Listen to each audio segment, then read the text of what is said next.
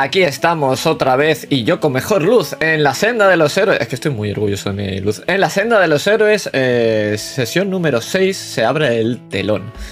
Para los de hoy, Evox, si como no nos veis. ¡Ah! ¿No veis lo de la luz? ¿Qué, ¿Qué pasa? ¿Qué pasa? ¡Oh, no!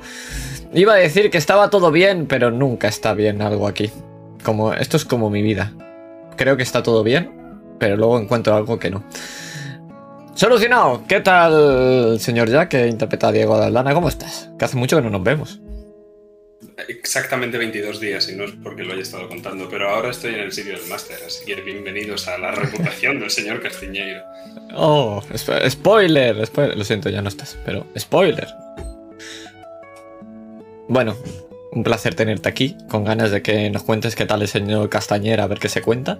Pero hasta entonces, Señor Master, Iván, ¿qué tal? ¿Cómo estás? Con mucho toque, porque me has dejado un cachito fuera del recuerdo. Ay, de verdad, ¿eh? Espérate. ¿Qué te parece ahora? madre mía, increíble. Ahora ya sí que estoy en el mod de jugar a la senda de los héroes sexta, ¿cómo lo que dices? Sexta sesión, pero... Sexta sesión sería séptima si contamos la partida de exploración el fondo. Y ya no contemos, como contemos la de introducción, ya lo petamos. Pero, pero nada, que hay que... 20 partidas ya. No hemos llegado todavía a los dos minutos de paja que metemos siempre. ¿Queréis decir algo más o...? Que en Madrid hay una plaza que es la Plaza de la Paja. Ya está. Ahí hacen cruising. pues no, no, lo sé. Ahí te va a Antes salió un mercado en la Edad Media. Iba, iba, a decir la frase de que qué tienes que decirnos, pero ahora me da miedo después de lo del cruising. pero voy, voy a aventurarme. Master, ¿qué tienes que decirnos? La paja, la paja. Dentro,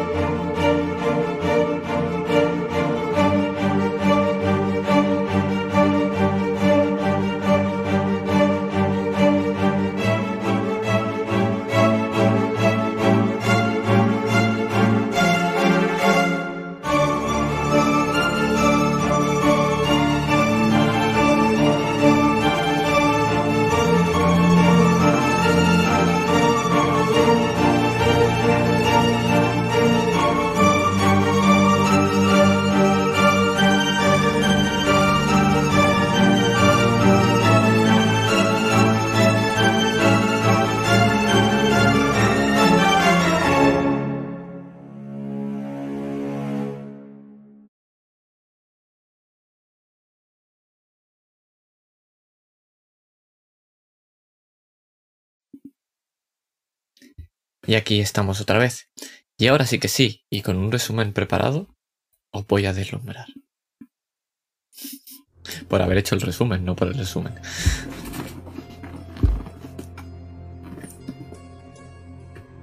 Hay una historia, una antigua. A mí me la contó mi padre, y a él el suyo, y así durante generaciones. Pues el carnevale no es más que un robo como tantos otros que hace Bodache a diario. Antaño, las tribus bajo las montañas, entre nieve y árboles, acechados por todo tipo de bestias, una vez al año se convertían en ellas. Usaban y preparaban sus pieles, cada uno debía cazar con sus propios medios el animal, pues si no la comunión no era completa. Y por eso, los corderos eran sumisos, los osos grandes y monstruosos, y los lobos en manada con un líder. Hasta que uno albino, uno diferente, cambió todo. Es que desde entonces, ese lobo se disfrazó de humano y parece que una vez devorado todo, se marchó a un lugar donde nunca acabará la carne. pues Bodache está llena de bestias disfrazadas de humanos. Un virtuoso de la música, Paganini, un violinista que esconde un demonio. Y es que incluso ese demonio está disfrazado, pues bajo su apariencia de ángel, de mi madre, no queda nada. Bajo las calles, en los sucios acueductos internos de esta ciudad, esconde bestias de pesadilla, pero la peor de todas es un hombre que quiere acabar con el diablo, a costa de rituales de los Hexenwerk. Pero hay máscaras en ese oscuro lugar. Liberto, la mano derecha de la encargada de la iglesia, que parece que está más acostumbrado a luchar con los demonios de una manera un tanto más personal. Aunque esa bestia era demasiado para él, porque si esa bestia dejó su piel a- humana atrás, y a pesar de que Anselmo casi es sacrificado, el monstruo sigue rodando esas cloacas. Pero las peores bestias no se reúnen en la oscuridad de las pútridas cloacas. Están a plena vista, pues en el casino, el propio casino, es un lobo con la boca abierta, donde los insensatos se adentran sin saber que solo alimentan a la bestia. Pero en esas entrañas hay una esperanza. Vincenzo Bernoulli celebrando una fiesta. Una de cumpleaños, una que se completa gracias a las lunares rescatadas, bellas bailarinas que se esconden tras un velo. Un hombre que debería ser un lobo más, pero quiere proteger a una desertora, una rebelde de los Bernoulli. Y sorprendentemente, es un objetivo que tenemos en común. Pero nosotros conocimos al propio macho alfa, el que lo controla todo y a todos. Faccio y su reunión nos dejó algo muy claro, que él no es un lobo, es un elefante, y nosotros somos hormigas. Y quiere deshacerse de los Bernoulli, igual que nosotros. Por eso deberemos evitar que Paganini actúe en el carnivale, además de que el nuevo príncipe de los Bernoulli no debe ser nombrado en el propio carnivale. Así, los lobos de Bodache, su propia manada, comprará las deudas de los Bernoulli y acabarán siendo devorados. Pero nadie ha reparado en lo más importante, y es que en esta mascarada todo se disfraza, incluso la propia muerte. Mucho tiempo llevo ocultándome del mundo, mucho tiempo que me pongo la máscara de la muerte y del olvido. Pero mientras que ni el carnivale todo el mundo se pondrá una máscara, alguien se la quitará. Y a pesar de que no sé lo que hay debajo, si un hombre o una bestia, algo seguro. La rosa volverá a florecer, Bodache entera lo recordará. Así que sí, todo esto ha merecido la pena.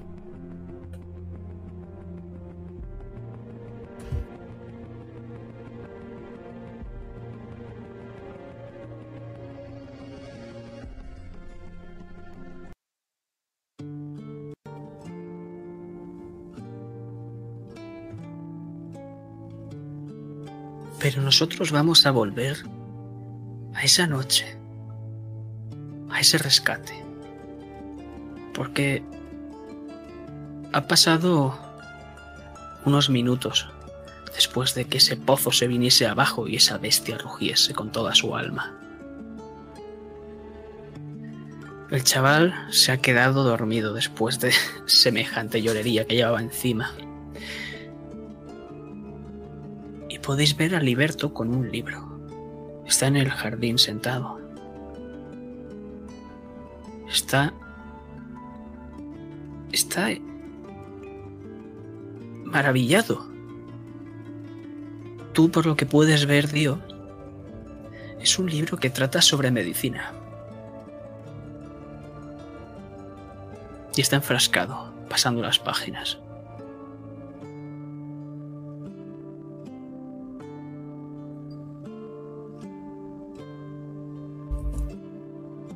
Creo que merecemos una explicación, ¿verdad? Porque usted no es solo la mano derecha de esta iglesia.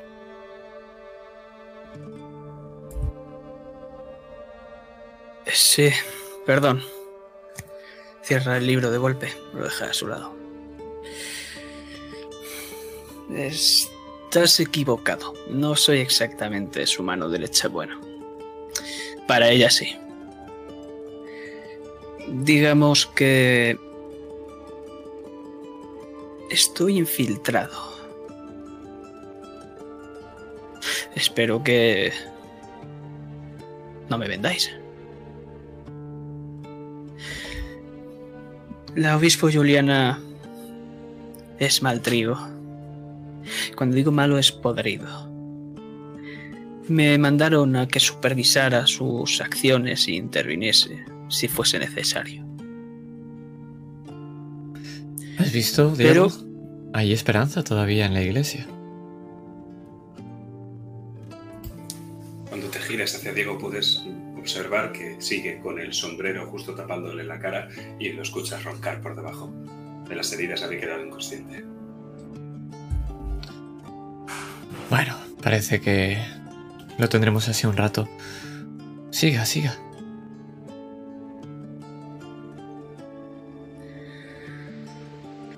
Lo que decía, que tenía que intervenir y toda esa movida, pero va siendo hora de que vuelva a casa. Pero antes debo hacer una pequeña parada y bueno. Voy a partir hoy mismo en la noche y si pudiese haceros hacerme un favor, ¿podrías decirle que he muerto ahí abajo? Lo solucionaría todo. Créeme, tengo experiencia en eso. No lo acabo de solucionar todo, pero ayuda a empezar de nuevo.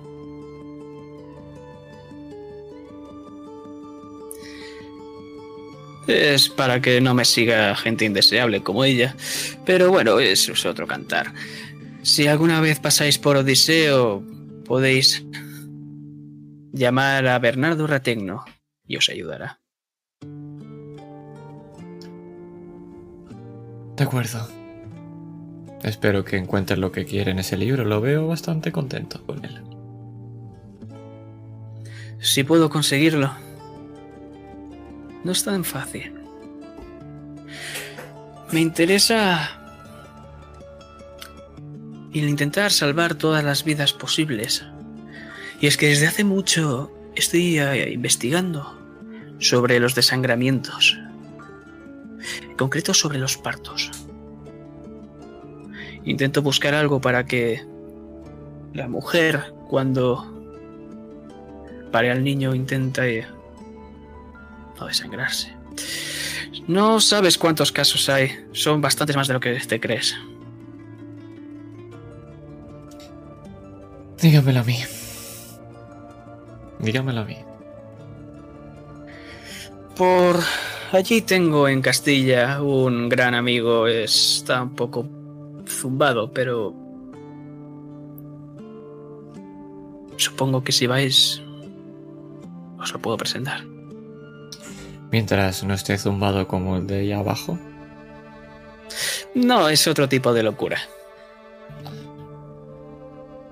Entonces estaremos de acuerdo, ¿verdad que sí, Diego? Y le pongo la mano.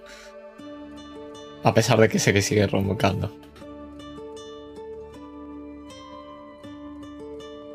Entonces, esto es un hasta luego.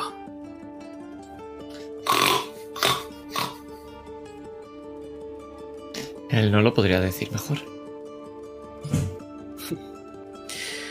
Será mejor que os cuidéis. Igualmente, y cuida esa rodilla.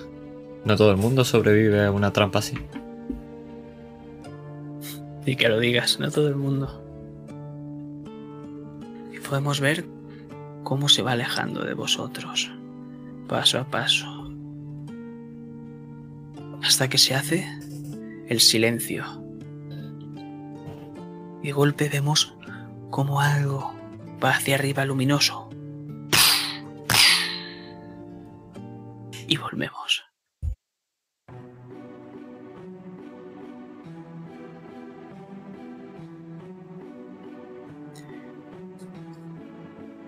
La gente se está remolinando.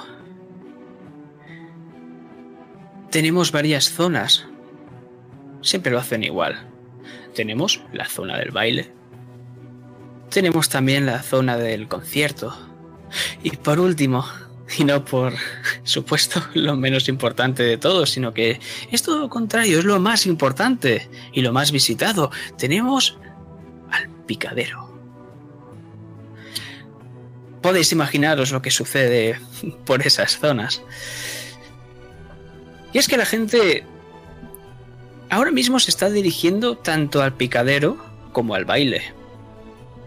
Pero ahora mismo estamos en unas callejuelas bastante estrechas y aglomeradas. No podemos ver las caras de las personas ya que todo el mundo, todo el mundo lleva una máscara, al igual que vosotros dos.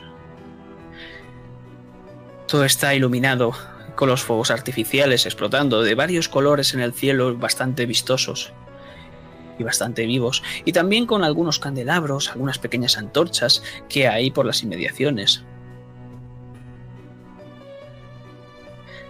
Y ahí estáis vosotros. Vais avanzando lentamente. Podéis ver algunas caras conocidas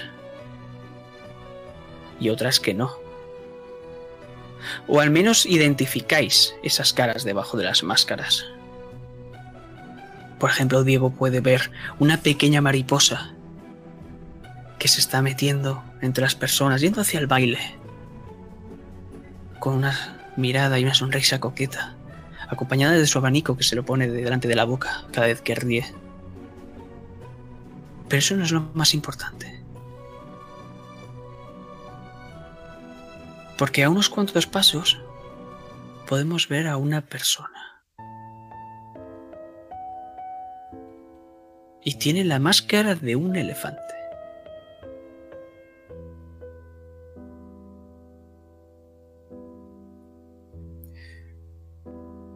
Se gira y os mira de arriba a abajo.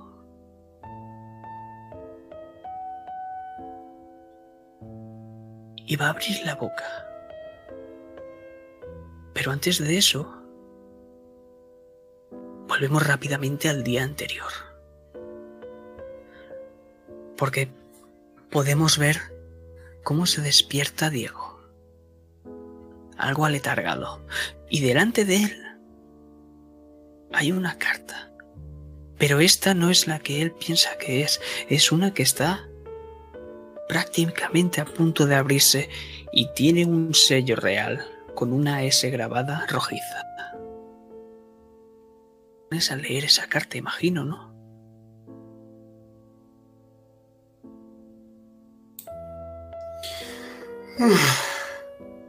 Más leña para el fuego, supongo.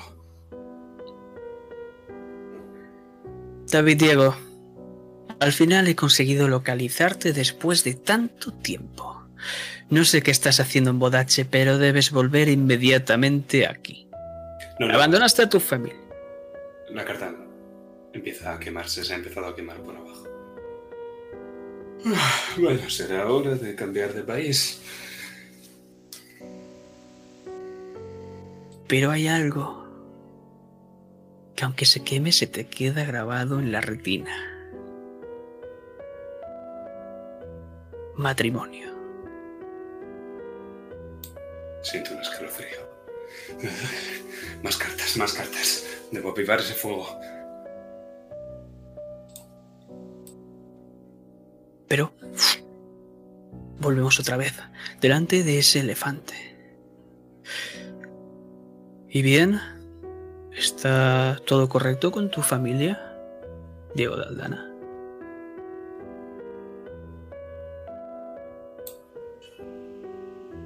¿Vos?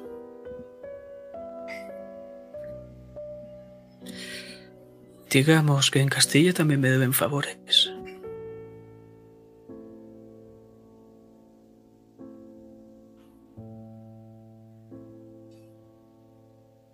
Pero no me ha respondido. ¿Está bien su familia?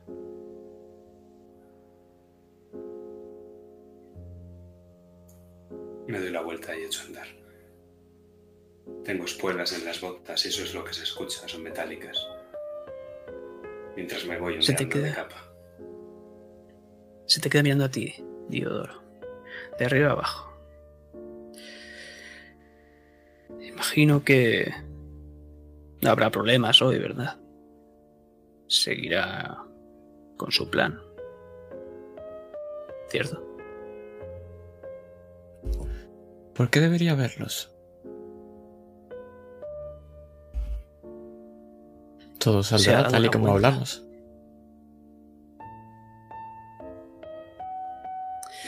Esta juventud. Nos veremos en la fiesta. Pasadlo bien. Dalo por hecho. Y es que cuando te estás yendo, Diego, te has chocado con una persona. Si es que pudiésemos llamarlo persona. Porque eso es una mole de carne y huesos. Dos metros. Pelo corto. Y lleva por máscara un oso. Musculoso completamente. Y se te queda mirando, serio. Pero no dice ninguna palabra. Momento en que me he cruzado con él, no lo he visto. Llevaba el chambergo bien calado, mirando hacia el suelo, enfadado. Y en el momento en el que alguien se ha chocado conmigo, o así lo percibo yo, echo mano a la toledana, empiezo a desenvainarla, alzo la mirada y lo miro a los ojos. Voto a Dios que...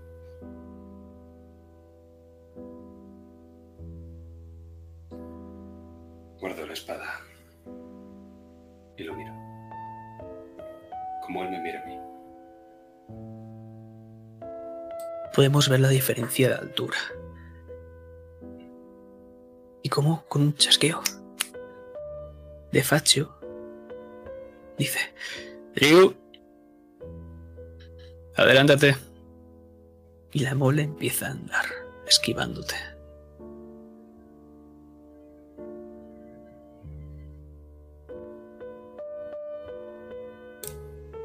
Echo un último vistazo y se ven mis ojos todavía chispeantes por la rabia contenida, algo a lo que Diego no está acostumbrado. Y al final se cala mejor el sombrero para ocultar una sonrisa. Porque quizá no pueda apuñalar a Sfaccio, pero sí que puede apuñalar a ese gigantesco oso.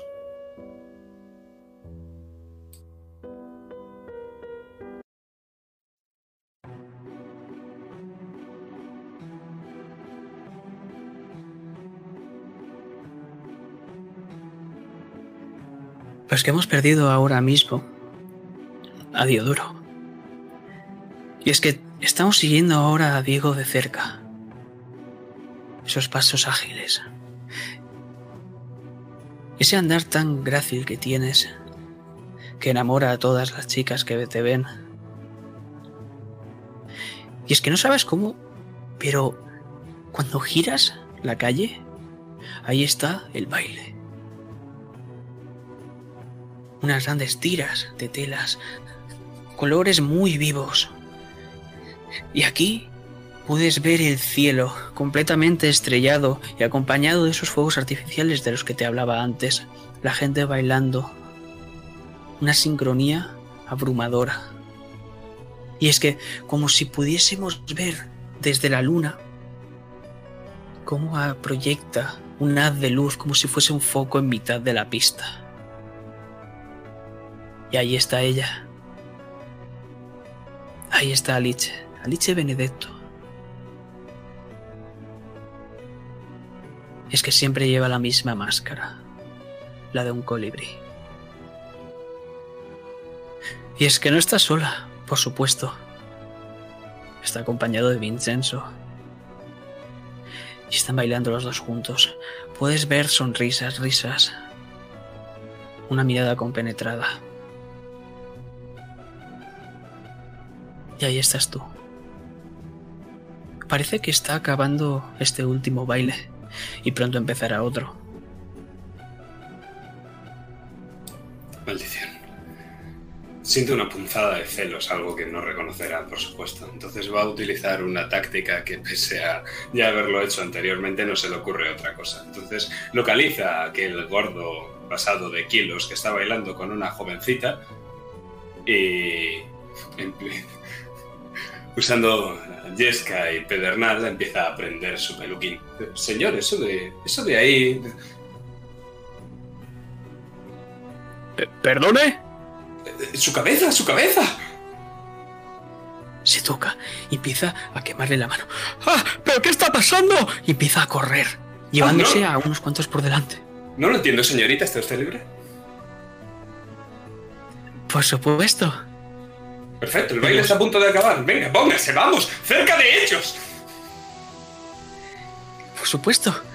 Y mientras se está acercando, yendo corriendo de puntillas con esos tacones blancos, podemos escuchar. Y como una inmensa mole cae al agua de los canales que rodean el baile. Empezáis a bailar. Puedes verla con un vestido verde y completamente ruborizada al verte. ¿Dónde ha aprendido a bailar, señor? En Castilla, donde estamos los mejores bailarines. De espada, de pies y de sábanas. Me encantaría ver esas sábanas de las que tanto habla, pero... Usted está aquí para bailar, ¿verdad? La vida es un baile. Solo hay que entender que el telón se abrió hace mucho, mucho tiempo. Y que estamos bailando desde entonces. Podemos ver una risita recatada mientras empieza a girar sobre sí misma. Y ahí, entre ese giro, puedes verla a ella, como de reojo te está mirando y parece que está sonriéndote. Sonrío a su vez. Ninguno de los dos vamos a admitirlo nunca delante de cualquier otro. Pero sentimos lo mismo, estoy seguro.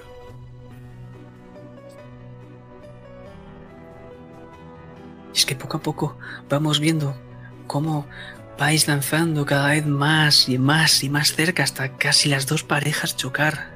Vincenzo todavía ni se ha dado cuenta, no se ha percatado de tu presencia, pero es que ella sigue viéndote en cada giro, en cada maniobra, en cada paso. Y no la rompo el- mirada el, contacto visual. En ningún momento. Y cada vez que doy un paso a la izquierda o a la derecha, cada vez que le doy una vuelta a mi acompañante, pienso que es ella. Y yo no dejo de mirar sus ojos ni de oler su perfume a begonias. Pero no. Es mi acompañante la que tiene el perfume a begonias, porque ella huele. Ella huele a gardenias. Y ahora es cuando lo estoy detectando mirándole a los ojos. Es ahora dando un paso, otro, una vuelta y otra más.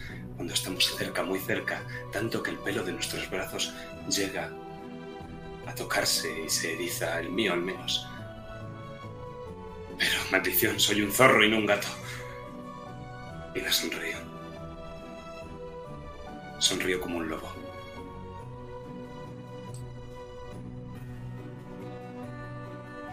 Y es que después de unos minutos, tal vez horas para ti, porque esto parece que es eterno y nunca acaba, justo acabáis. Y no sabemos cómo, pero acabáis justo pegados el uno al otro.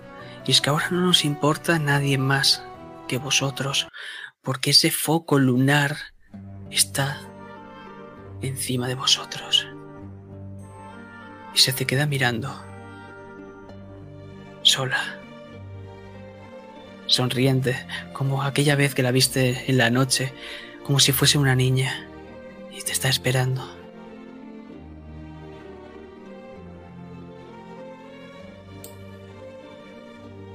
Quería hablar conmigo, vuesa merced. ¿Necesitaba mandarme una carta?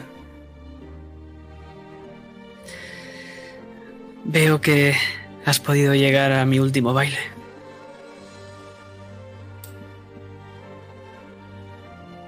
Sabía que vendrías. ¿Cómo iba a no hacerlo?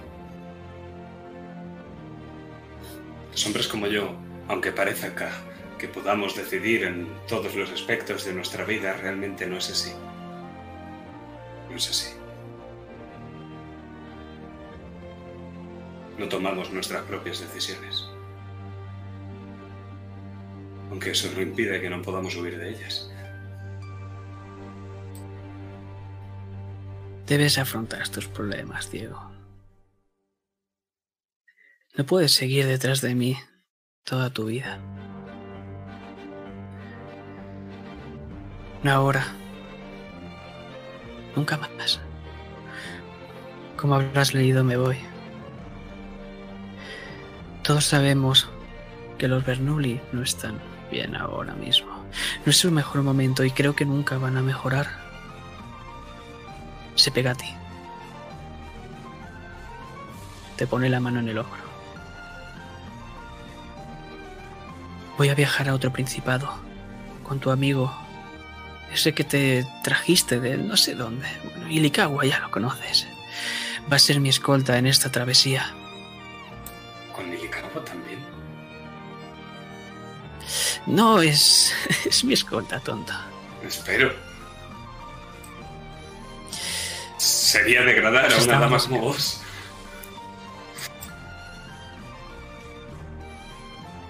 No digas eso, es un buen chico. Bueno, ¿me concedes este último baile? Solo tenga una cosa en cuenta, vuesa merced. Y es no haber juzgado demasiado rápido lo que vaya a pasar en este baile. Concédame un último baile, eso es. Sabrá vuesa merced cuando el baile haya acabado. Y entonces, juzgue si decide abandonar o seguir bailando. Diego, me encantaría hacer eso. Pero ya he accedido. Iré con el señor Emondavi. Me ha aceptado. Quiere que le haga compañía.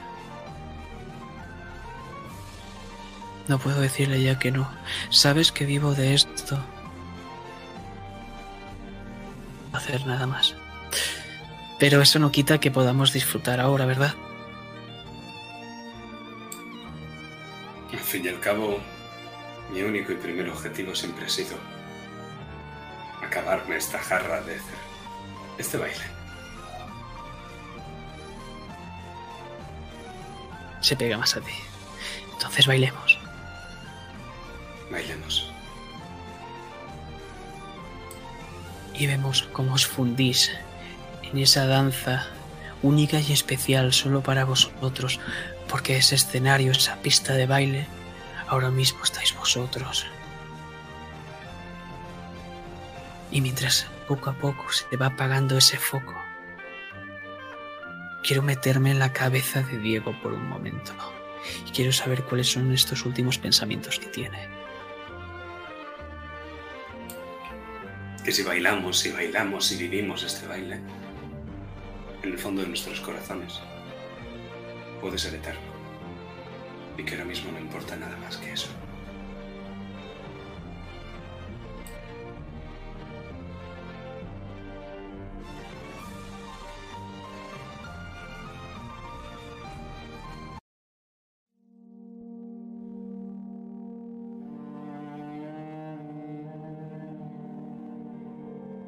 Y es que apagamos ese foco.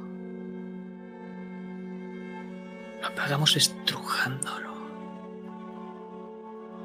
Lo apretamos, cajones del cuello y asfixiamos. Poco a poco dejamos de recibir nuestro preciado oxígeno. Y empezamos a sentirnos aletargados. Nuestro cuerpo es pesado y huele muy fuerte. Es como alguna droga tal vez.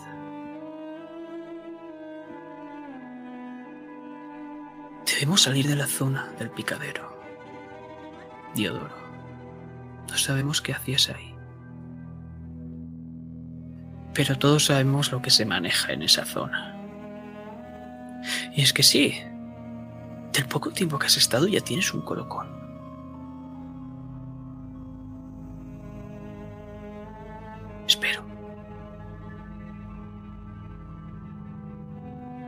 ¿Dónde estás?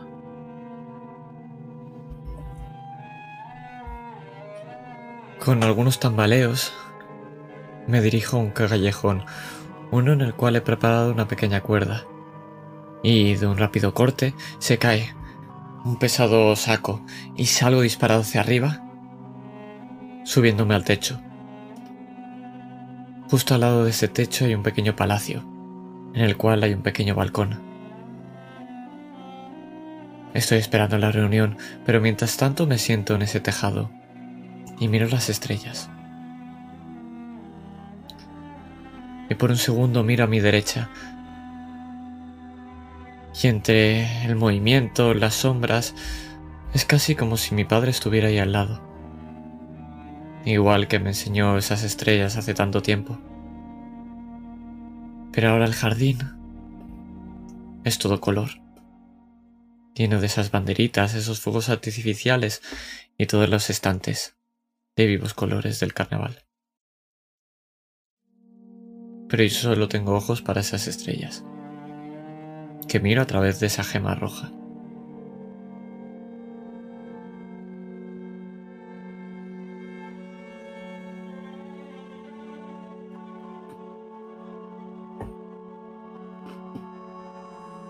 Es que esas estrellas van explotando una tras otra. Colores verdes, amarillos, rojos, violetas. Y cada vez hay menos, muchas, muchas menos. Y es que podemos ver una única luz en ese palacio encendida.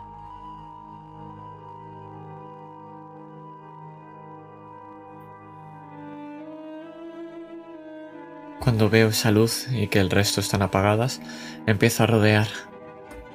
Caminando todo ese tejado, paso por esas chimeneas altas, salto uno tras otro, pero a paso lento. Tras de mí, toda mi capa y mi sombrero solamente se pueden ver pequeños retales de algo dorado, el cual parecen cosidos a mano, y que parece que forman unas filigranas que se unen con esa máscara dorada que tengo justo en la, en la cara con forma de rosa que me tapa la parte derecha del rostro. Y me acerco a la altura de ese balcón, pero no en delante. No, no subo al balcón, sino me quedo enfrente de él. Tejado con tejado. Puedes escuchar el repiqueteo de un pie contra el suelo. Sin parar. Que está al otro lado está completamente nervioso. Está desesperado, se lo comen los nervios.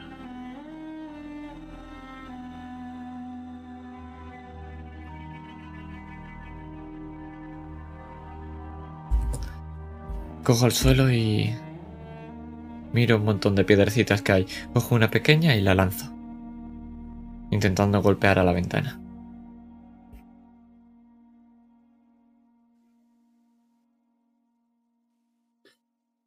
Suena.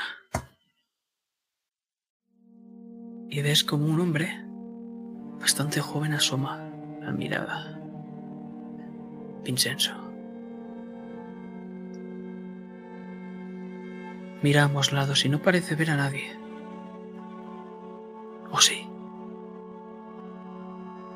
¿Podemos verte, Diodoro? Por supuesto, y estoy haciéndole con esa misma chistera, la cual lleva esas cartas que mostró justo antes de lanzarle el Joker, que lanzó cuatro, tiene las cuatro colocadas encima de la cabeza y son negras y doradas. Y de una amplia reverencia muestra el sombrero enseñando esa parte del sombrero. Cuando ve esas cartas, sus ojos se abren muchísimo, sorprendido puedes ver y escuchar otra vez ese repiqueteo de su pie contra el suelo, sin parar. Y es que abre la ventana, dejándote pasar, dando un paso hacia atrás.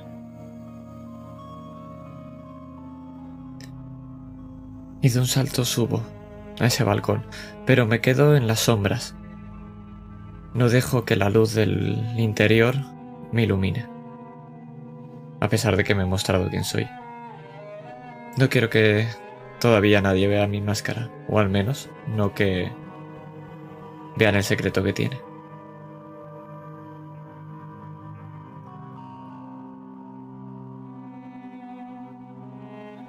Y ves una sala completamente blanca, mármol puro, con un montón de adornos dorados, una gran cama con unas telas rojizas un pequeño sofá terciopelado enfrente de una chimenea esas cortinas rojas como la sangre. ¿Y cómo está él? No puedes verle la cara ahora mismo porque estás concentrado en su mano derecha, que la tiene detrás de su espalda y la tiene temblando completamente.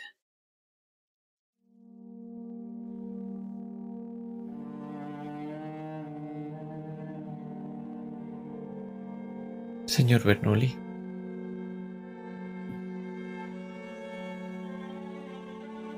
¿Quién eres? Eso está por determinar todavía. Pero lo que yo espero es que sea un amigo. Aunque eso no depende solo de mí.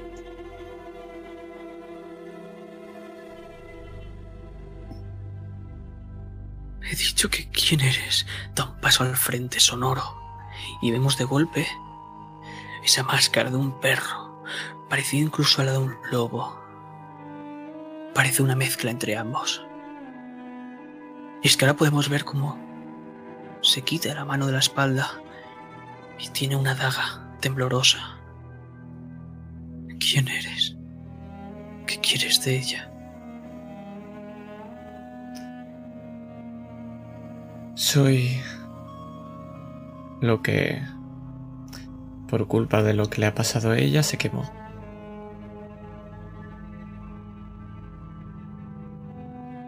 Soy lo, el precio a pagar por su libertad.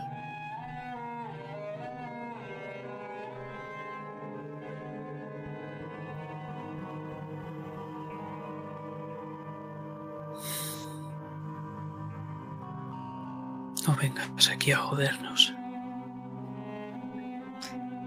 He intentado ayudarla.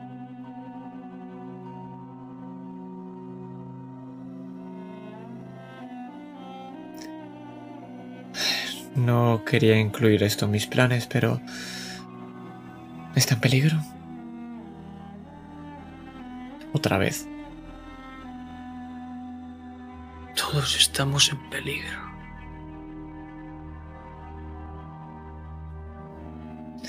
¿Y cuándo ha cambiado eso en Bodache, señor Bernoulli? Esto es de toda la vida. Encima en este día, en el nombramiento. No. Y más después de lo que hiciste, no me fío una mierda de ti. Pensaba que éramos amigos. Y lo somos. Porque no vengo aquí con una daga en la mano. Vengo con una oferta. ¿Qué es lo que quieres?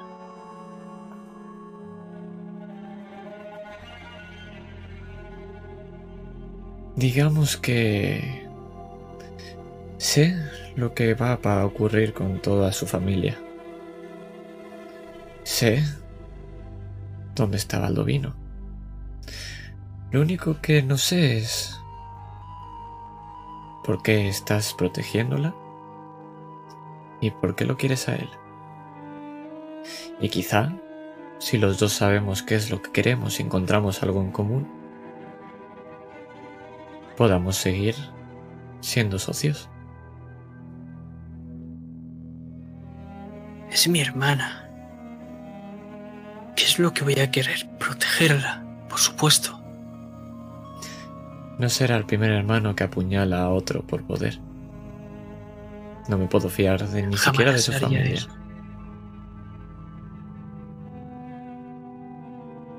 Yo jamás le haría algo a ella. Por eso la he estado protegiendo siempre. Y seguiré haciéndolo. Da igual quien se interponga. Entonces tenemos un objetivo en común. Ahora bien, ¿por qué quieres a Baldovino?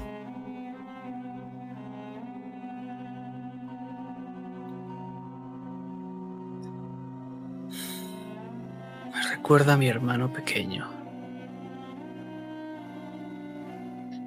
Pobre Giorgio. Ves que cada vez su mano es menos temblorosa.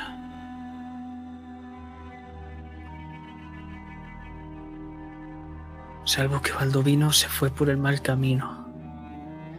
No tuvo a nadie para reconducirlo.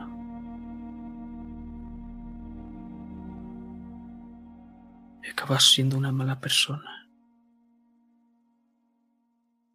He intentado ayudarle. Somos familia, no directa, pero somos familia. Y eso es lo que importa.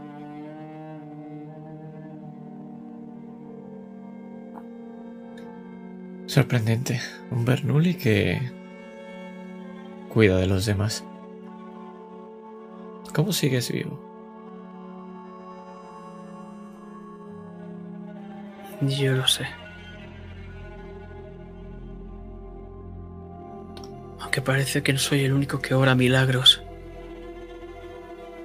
Hoy mismo, mi padre ha levantado, se ha levantado de la cama y está disfrutando del carnaval igual que todos.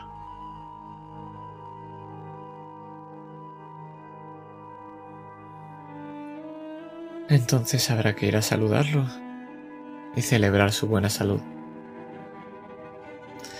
Pero ten en cuenta que esto no durará mucho tiempo.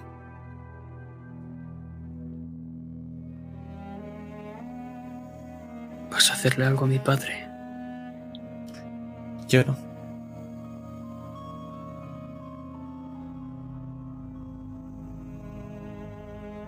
Moriré antes de dejar que alguien le haga daño a mi familia. Tenlo en cuenta. Entonces eso es lo que no debemos permitir. Porque recuerda, Vincenzo, hoy morirán los Bernoulli. Pero eso no significa que sus integrantes deban de morir. Igual que pasó conmigo, murió un apellido pero no murieron todos sus integrantes. Y igual que conmigo, pueden volver a resurgir. Uno va a empezar. Porque de las cenizas, el fénix renace. ¿Entiendes por qué se tuvo que quemar la casa entonces?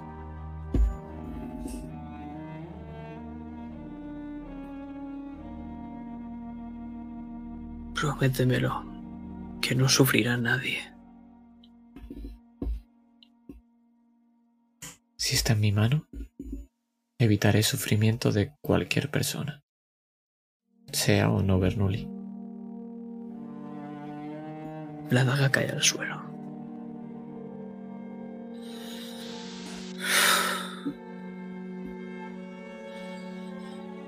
Espero no tener que arrepentirme de esto, Rosa. Ni yo tampoco, Vincenzo. Pero este es un primer paso. Hace mucho tiempo que las familias no hacían un acuerdo propicio, ¿verdad? Y sobre todo, nunca lo había hecho una familia muerta y una a punto de hacerlo.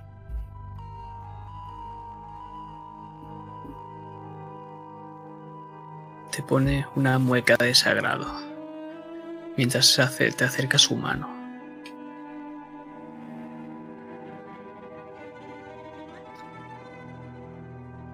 ¿Sabes qué? Todos somos hormigas a ojos de un elefante. Así que ten cuidado, no acabes siendo achafado. No sé si me explico. Dices muchas cosas enigmáticas, Rosa. Es imposible saberlas todas. Para eso estoy yo. Pero todo lo entenderás en su momento, Vincenzo.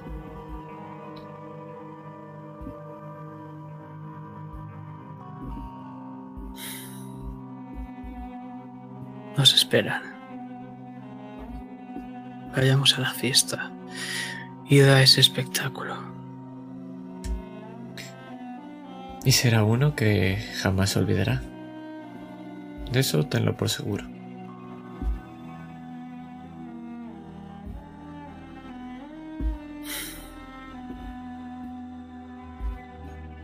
Se aleja un par de pasos. Esto no va a salir bien. Pero nos vamos.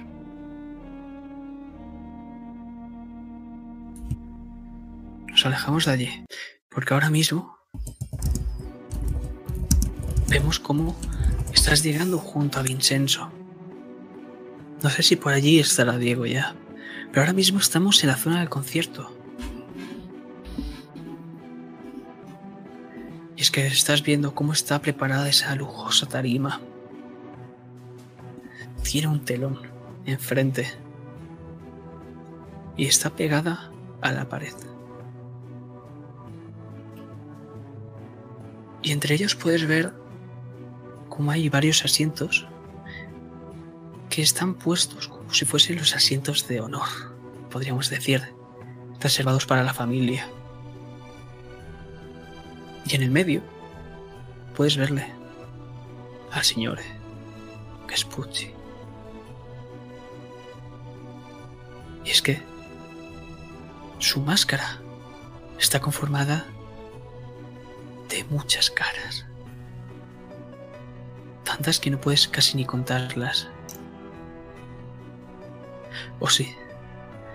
Pero podemos ver una larga melena blanca. Cómo te mira directamente a los ojos Diodoro Dirlos. Te sonríe mientras asiente con la cabeza.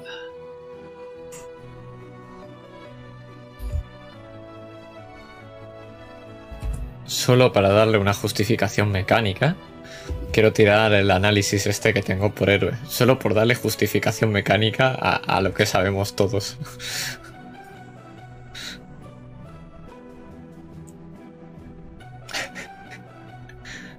Puedes ver cómo su nivel es de 20, no de 15. ¿Qué Ibris tiene? Pero en efecto, tiene todo exactamente lo mismo, igual que el falso Baldovino.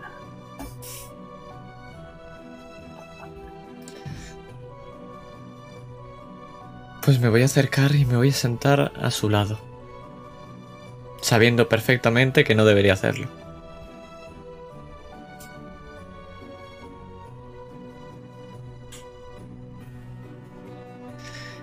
Y justo poniéndome en el lado donde el lateral del sombrero se ven esas cartas. Y efectivamente lo que le digo es eso. Has jugado bien tus cartas. Y que lo digas. Pero ahora estoy viendo cuáles vas a jugar tú. Me interesan mucho. Y no tienes mucho tiempo, ¿verdad? Es suficiente y necesario.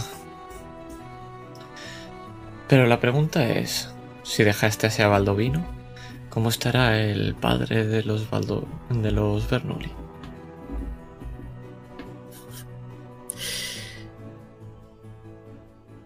No está muy bien que digamos. Pero... No me malinterpretes, yo no hice nada. Llegué y estaba ahí estirado. Con un hoyo en su cabeza. Yo simplemente hice el trabajo sucio. De esconder la evidencia. Y suplantarle, claro. No querríamos una confusión en el carnival, ¿verdad? No nos beneficiará ninguno. Por supuesto que no, pero... Lo que tengo ahora la duda es que si en este tablero están jugando dos jugadores o tres. Digamos que yo simplemente estoy observando. No formo parte, pero podría hacerlo. Aunque creo que, como te he dicho antes, no tienes demasiado tiempo. Lo recuerdas, ¿verdad? Así es. Y por eso mi estancia aquí tiene que finalizar. Pero ha sido una agradable conversación. Aunque la pregunta es cómo me debo referir a ti.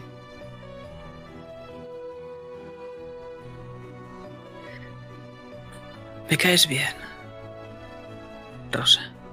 Me caes muy bien. Puedes llamarme Reinhardt. Reinhardt entonces. Disfruta de ese Espero cuerpo mientras puedas. Por supuesto. Yo espero verte en el nombramiento. Obviamente estaré. Y me levanto y marcho. Sin mirarle, le- sin echar la vista atrás. Y es que no solo te levantas y te marchas. Porque tu cuerpo parece que sigue pesado. Todavía no parece que haya disminuido ese colocón. Y es que ahora tu brazo también está entumecido, el izquierdo. En concreto.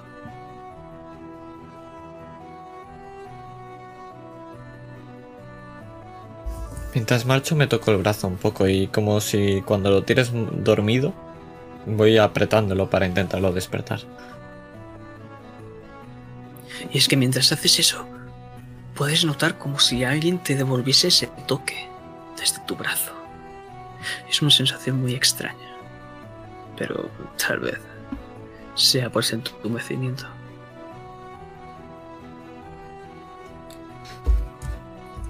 Pero esto lo que único que hace es darme muy mala espina. Aunque en el fondo creo que sé Que lo lo que está digas, pasando. pero. Pero hay algo curioso. Has visto cuando estabas hablando con. Ahora sabemos su nombre, Reinhardt. Y es que. Tenía su asiento, el de Giorgio, el de Vincenzo y uno más. Pero eso te lo quita. La cabeza de golpe se va como si fuese una nube de viento. Es que ahora puedes ver cómo ese duelista, aquel que te encontraste en la luna dorada de bigote, capa roída, cómo se choca contigo, casi cayéndose por el suelo. ¡Mierda! Se queda mirando un momento al señor, eh, completamente sorprendido, y se va corriendo. Se va hacia la zona del picadero, pero no sé exactamente la zona del picadero. Aunque también lo que puedes ver es cómo esa mole que se había chocado antes con Diego va lentamente como si fuese un golem hacia el baile. De vez en cuando mira hacia ambos lados, entre todo el público. Y continúa.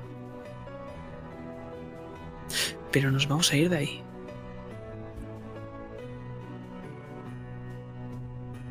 Nos vamos a ir de ahí. Porque ahora mismo quiero saber dónde está exactamente Diego. Porque Vincenzo parece estar buscándote.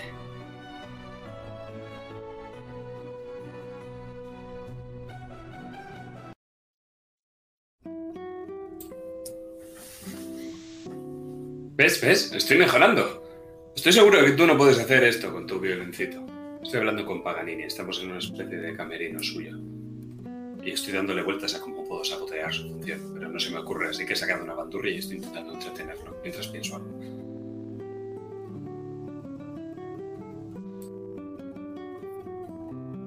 Escuchas un par de golpes a la puerta.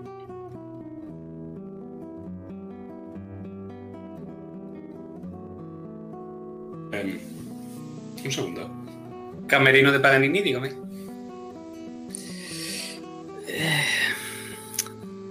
Se lo he dicho ya tres veces, pero quedan diez minutos para que empiece el concierto del señor Paganini.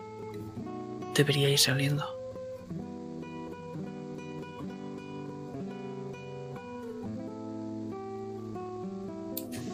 estamos a punto. eh, tranquilo, tranquilo. Seremos puntuales. Cierro la puerta. Estos jefes cada vez están más pesados. Bueno, ¿estás listo, campeón? No, no lo estoy para nada. ¿Ves cómo se está mordiendo las uñas?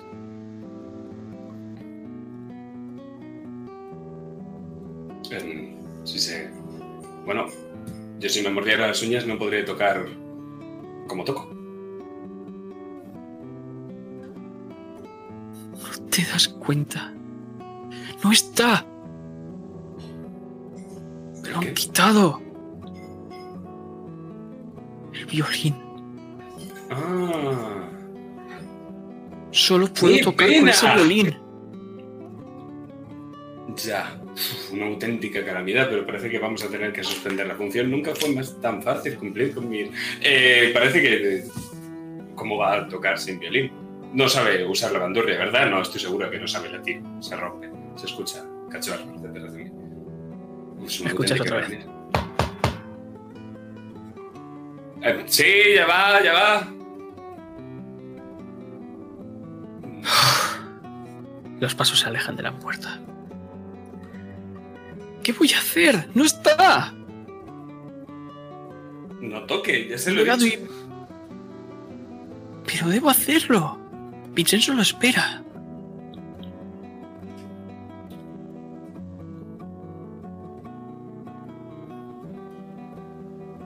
He llegado y estaba todo desordenado. ¿Le han robado el instrumento? Sí, me han robado el instrumento. Ah, Y es que no es un instrumento, es el instrumento. yeah. Bueno, piense vuesa merced que si no toca, su honra queda sin tacha.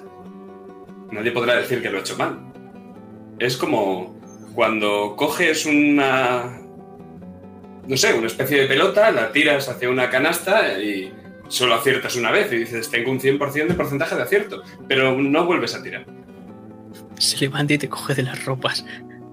¿Cómo que va a quedar mi honor intacto? La honra, ¿no? No voy a poder tocar. Esto va a ser un escándalo. No me van a volver a querer. No van a querer volver a escuchar mi música. Nicolo. ¿Puedo llamarte Nicolo? Eh, No. Vuesa merced, Paganini. Créame, al final ha dedicado toda su vida y lleva esta mentira de haber vendido el alma al diablo por por realmente un par de aplausos. Sé la importancia de la honra, pero la honra es la reputación, lo que piensan los demás. Pero si vuesa merced tiene honor, ¿qué es lo que piensa vuesa merced de usted mismo? ¿A quién le importa la honra? No lo entiendes. Necesito ese maldito violín. Solo puedo tocar con ese. Y me da igual, ya, ya sé que no voy a tocar aquí. Ya no me va a dar tiempo. Solo quedan cinco minutos. Pero voy a poder volver a tocar más. Encontraremos su violín. Yo mismo me encargaré de buscar su violín una vez esto haya terminado. ¿Y por qué estás aquí? Ah, esa es. Esa es una condenadamente buena pregunta. Eh, bueno, con Dios. Lárgate de aquí. De acuerdo. Oh, una cosa. ¿Es ese su violín, Paganiti? No. Es el Pero- capullo que está hablándonos todo el rato. No, no, digo, gírese. Se gira lentamente, mirando al suelo. Le meto un cate, lo dejo inconsciente.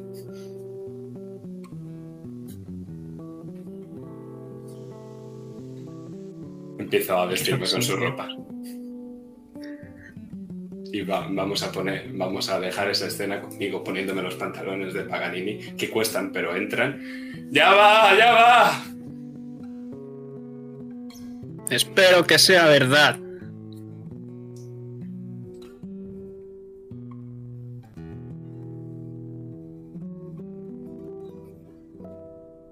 Es que, después de tanto tiempo,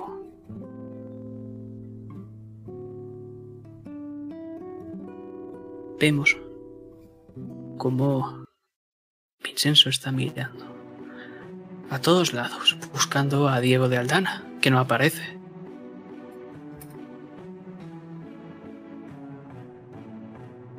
¿Dónde está ese condenado hombre?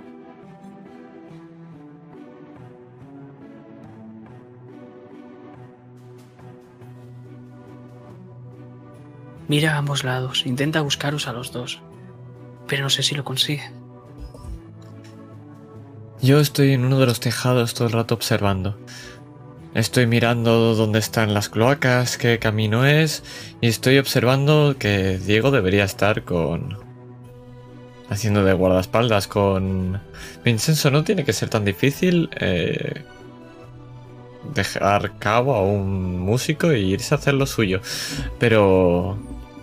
al ver que está solo, y sobre todo preocupado por esa mole y todo lo que le ha pasado, voy a bajar a ver qué le está pasando a este señor Vincenzo por el bien de todos. ¿Dónde coño está? ¿Para qué le pago? Y se ve como justo detrás de ese telón estoy intentando imitar a Paganini. Llevo puesta su ropa y un sombrero que me tapa la mayor parte de la cara. Sí, ¿me está todo dispuesto? Sí, pues claro. Claro que está dispuesto, señor Paganini. Pues Hace más de listo 15 para minutos. Le pasa algo a su voz. Está resfriado. Un aguardiente justo antes de tocar. Es costumbre en los virtuosos. Agua del diablo. Oh, oh, oh.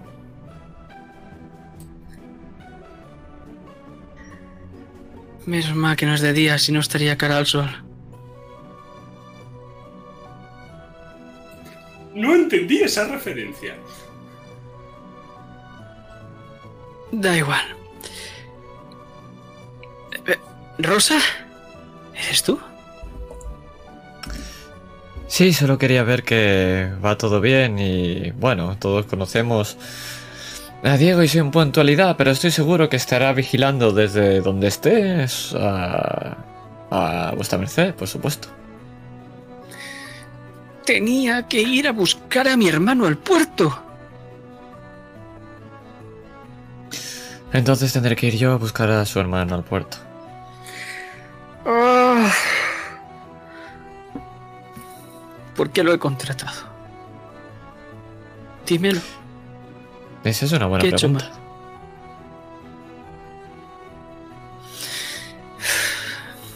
Había descrito a mi hermano cómo iba a ir palurdo de Diego. Diré que te envío yo. Se llama Lisandro, Lisandro Bernoulli.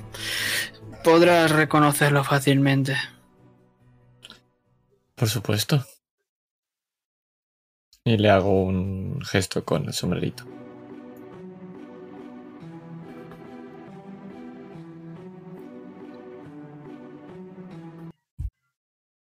Es que nos vamos al puerto. Prácticamente vacío. Excepto por ese pedazo de barco que puedes identificar como del imperio de la media luna. Baja un hombre con ropas claramente vistosas, blanquecinas, con un gran sombrero árabe en su cabeza, rodeado de varios hombres.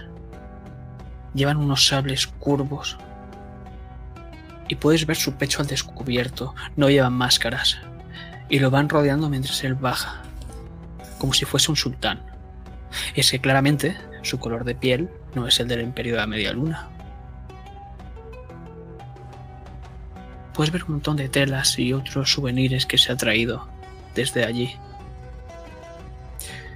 ¿Sí? ¿Quién eres tú?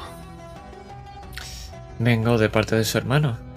A guiarlo hasta el carnaval y a lo mejor se le ha olvidado tras, bueno, Veo que se ha adentrado mucho en el imperio de la media luna. No me he adentrado, vivo allí. Y es que ves cómo no para de mover ese dedo que te casi te mete el dedo en el ojo, no para de señalar a todos lados. Bueno, ¿y qué hacemos con esta maleta? ¿No tiene uno de sus guardias que la lleve? Ellos llevan las espadas. ¿Están aquí para protegerme a mí? No a ti. Y veo que tienes las manos libres. ¿Sabe? Me recuerda usted mucho a alguien con una lista, pero bueno, sí, cogeré y la llevaré yo la maleta, sí. No, yo no escribo, lo hacen por mí. Me da un escalofrío cuando Pero sí, dices, adelante, llegamos tarde. Cojo la maleta Es y voy que detrás. ahora mismo. Y ahora mismo es que no os estáis dirigiendo ni al concierto ni al baile. Sabéis perfectamente dónde se estáis dirigiendo. Porque tanto él como los demás Bernoulli siempre hacen lo mismo. Y es que se van al picadero.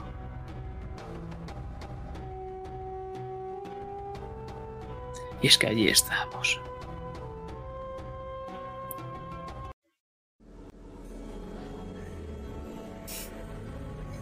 podemos ver una gran humareda. Cómo salen de esas telas rojizas que podemos entrever a varias figuras desnudas. Podemos escuchar esas risas. Y nos vamos adentrando a través de esa multitud de telas, cómo vamos apartándolas con las manos. Cómo podemos ver ahora esos cuerpos desnudos con esas máscaras de animales, de personas, incluso de monstruos, de todo tipo cosa o ser vivo. Bien, puedes dejarlo allí.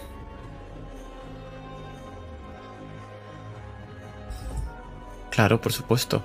Me dirijo hacia allí y he estado todo el rato, eh, mientras voy caminando, levantando un poco la maleta, moviéndola un poco para intentar adivinar qué podría llegar a ver ahí dentro.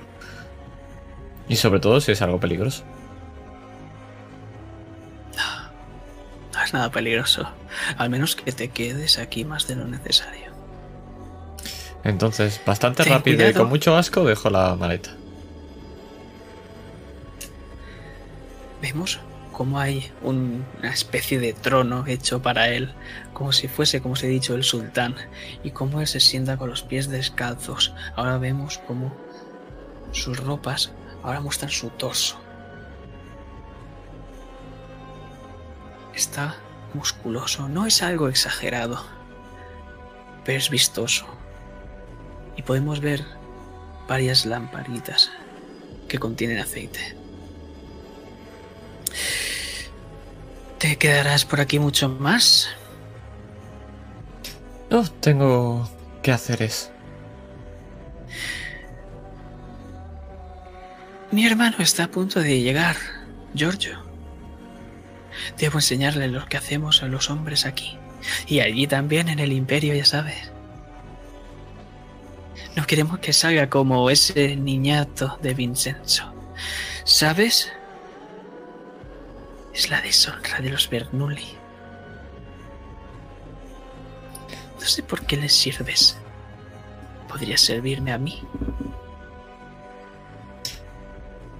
Estoy bien, gracias. ¿Por dónde tiene que venir el niño? Por si lo veo y le puedo guiar. justo detrás de ti. Por todo ese recorrido que hemos hecho. No te vayas a perder. Por supuesto que no. Y salgo con el sombrero y espero encontrarme al niño de por medio para guiarlo a otro puto lado. Y es que lo último que vemos es como dos mujeres del Imperio de la Media Luna, de estas lunares, mientras empiezan a bailar sensualmente para él, cogen cada una una de estas lamparitas y empiezan desde lo alto a arrojar aceite sobre su pecho. Y vamos a ver cómo llegan dos hombres fornidos y empiezan a masajear el pectoral. Mientras él empieza señalar como si fuese una orquesta a todos lados. Porque esta es su función y la va a escuchar todo el mundo.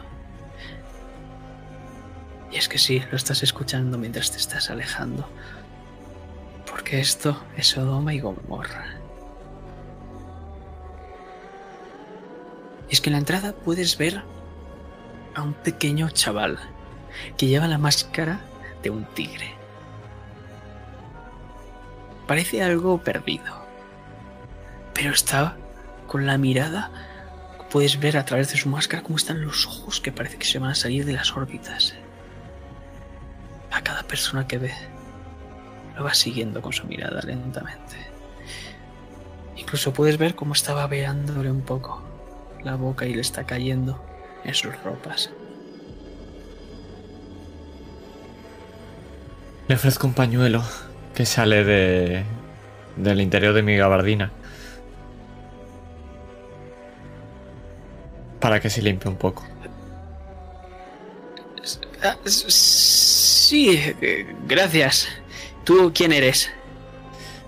Soy el enviado de tu hermano, el que viene de lo que parece, bueno, el imperio ese con tantos velos y el pecho al aire y estas cosas.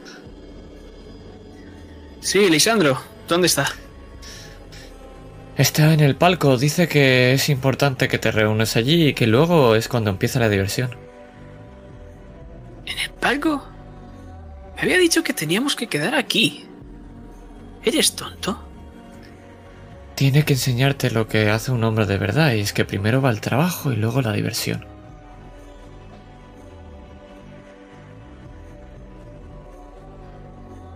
Eres un No, tipo muy raro. Eso me dice tu hermano también. No te atrevas a hablar de mi familia así.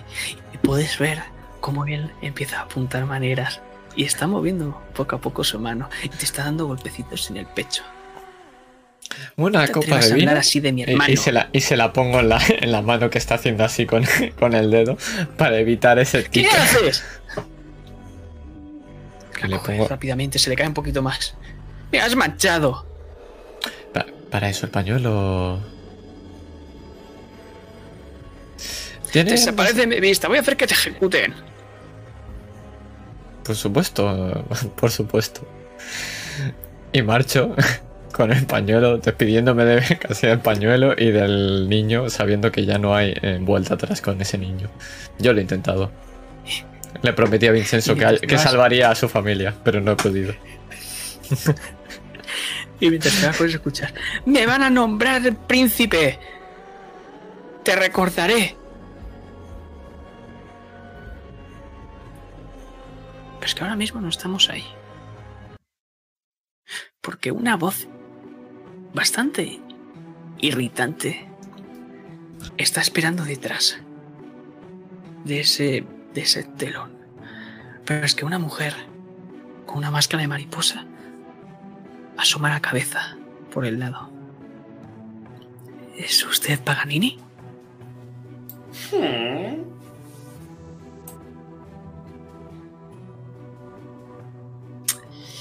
¿Está resfriado, señor Paganini?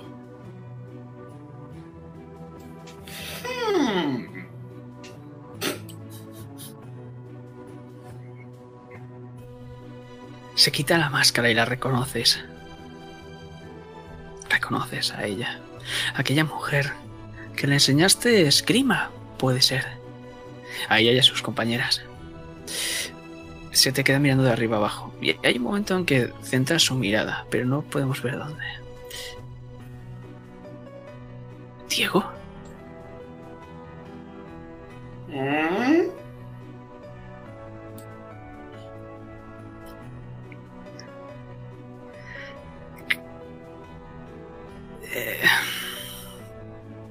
no eres Paganini, ¿verdad? ¡No se abre el telón ya! La mujer se llena, se lleva el abanico a la cara. Claramente no eres Paganini. Diego, eres tú, lo sé, te estoy viendo. Te puedo reconocer. Ese hombre del que habla es un varón viril y de gran remo. Yo soy un afeminado violinista.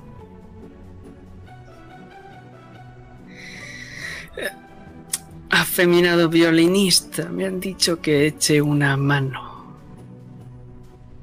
Estaré en el escenario contigo.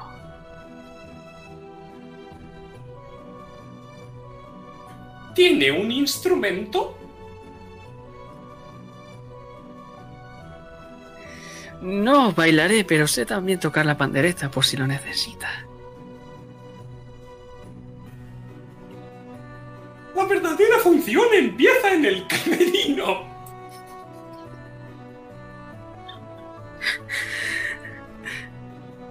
Su voz me recuerda a un libro de aventuras de un ratón. Pero sí, vayamos a buscar su instrumento. Esto es lo más decepcionante que he hecho en toda mi vida.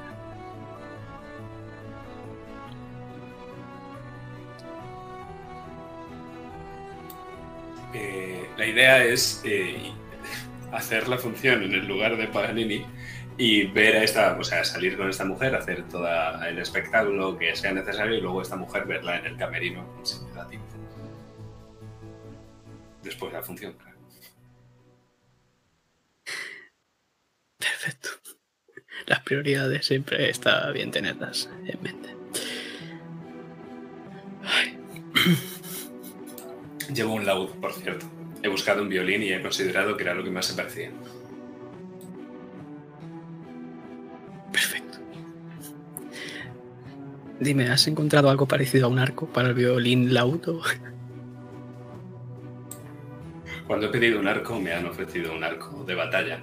Entonces le he pegado un par de cortes, he vuelto a aderezar la cuerda y tengo un arco de disparar flechas. Pero yo creo que se puede. Se te queda mirando de arriba abajo. Supongo que dará el pego. Puede ser algo nuevo. Algo que se le ocurriría, bueno, a Paganini, ¿no? ¿Para qué engañarnos? No se preocupe, lo tengo todo controlado. Deje de hablar así, por favor. Esta es mi voz. Pero nos vamos. Nos vamos lo más rápido posible de allí. No lo sabe, a nosotros nos castran. Nos vamos a muchísima velocidad de allí.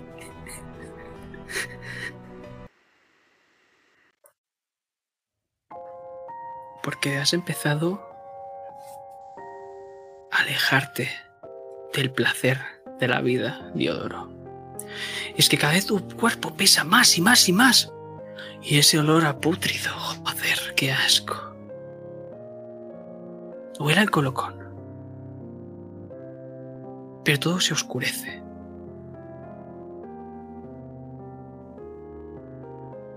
Es que podemos ver como un hombre se, se pierde en una esquina. Podemos ver cómo esos guardias lunares siguen entrando. A hacer compañía. Es que tus sentidos cada vez se atenúan más y más, se te nubla la mente haciendo que prácticamente ese olor tan desagradable pase desapercibido. Empieza a hacer muchísimo calor y es que no ves nada y notas tu frente sudorosa. Es extraño, tal vez haya demasiada gente.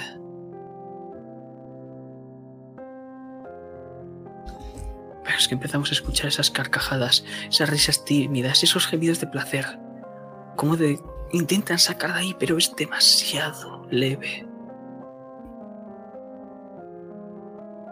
Es que en la oscuridad más absoluta, el ruido ahora es abrumador.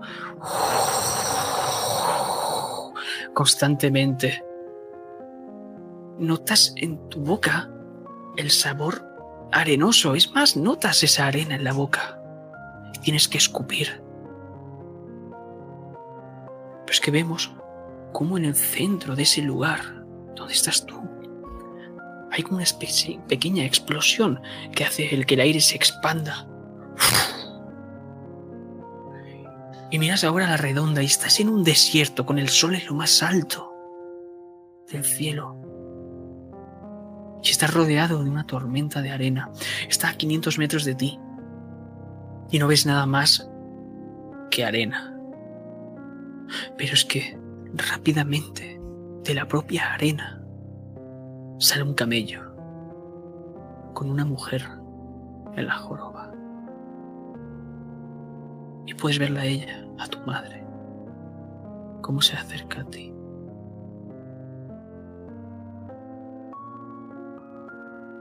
El camello baja, dejando verla ahora con esas ropas que parece de, de las propias lunares que has visto hace un momento y se levanta. Pero es que mide más que tú. Es un cuerpo alargado. Y esos ojos rojizos se clavan en ti. No puedo articular palabra y me siento muy mareado.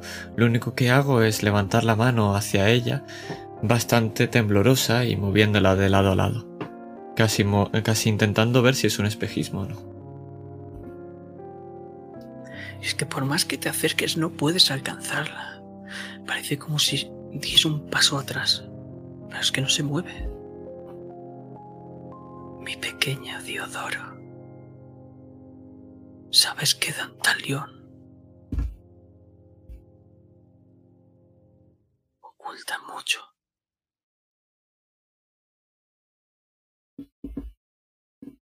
¿Tantalión?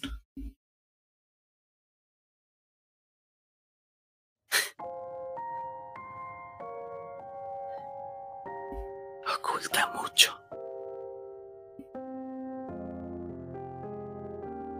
Pero eso no es importante ahora.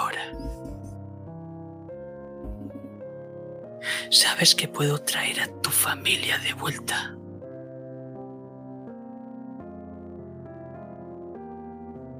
a toda.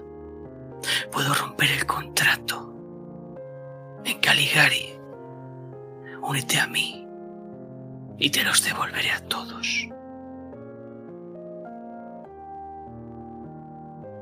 No hacéis favores si no hay algo a cambio. Sabe mucho, te lo oculta todo. Deshazte del violinista. Quédate conmigo.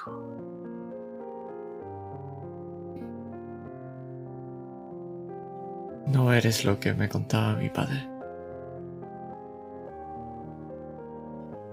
No puedo fiarme de ti.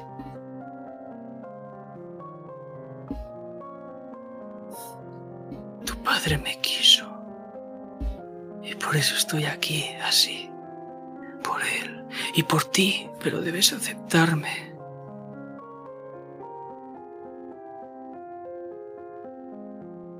¿Qué es lo que ocurrió?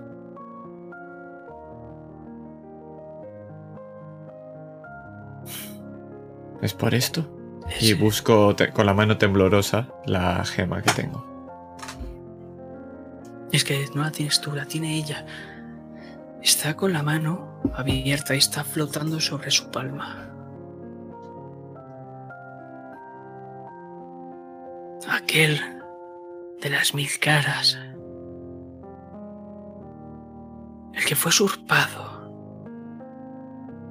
El que ya no está con vida. Él te lo arrebató todo.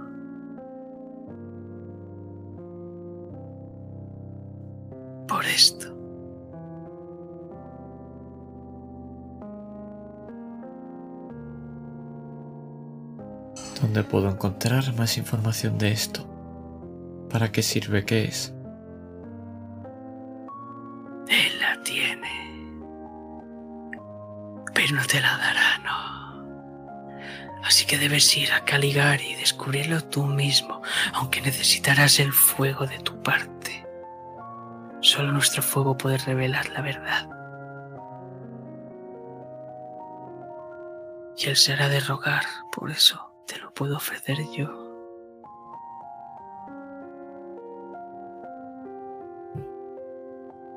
Se lo prometí. Que siempre sería su compañero.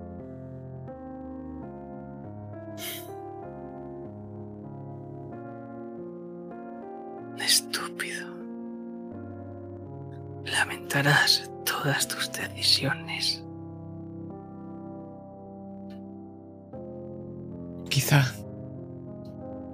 Pero al final siempre valen la pena.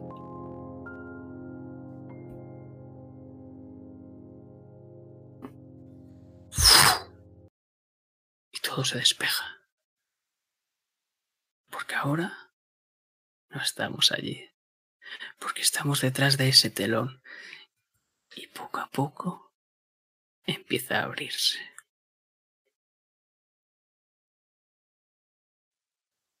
Si tienes alguna canción, eres libre de ponerla.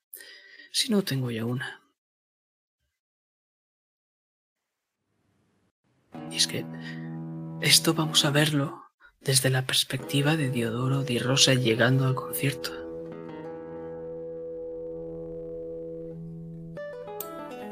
Empezado a tocar mientras el telón se empezaba a abrir.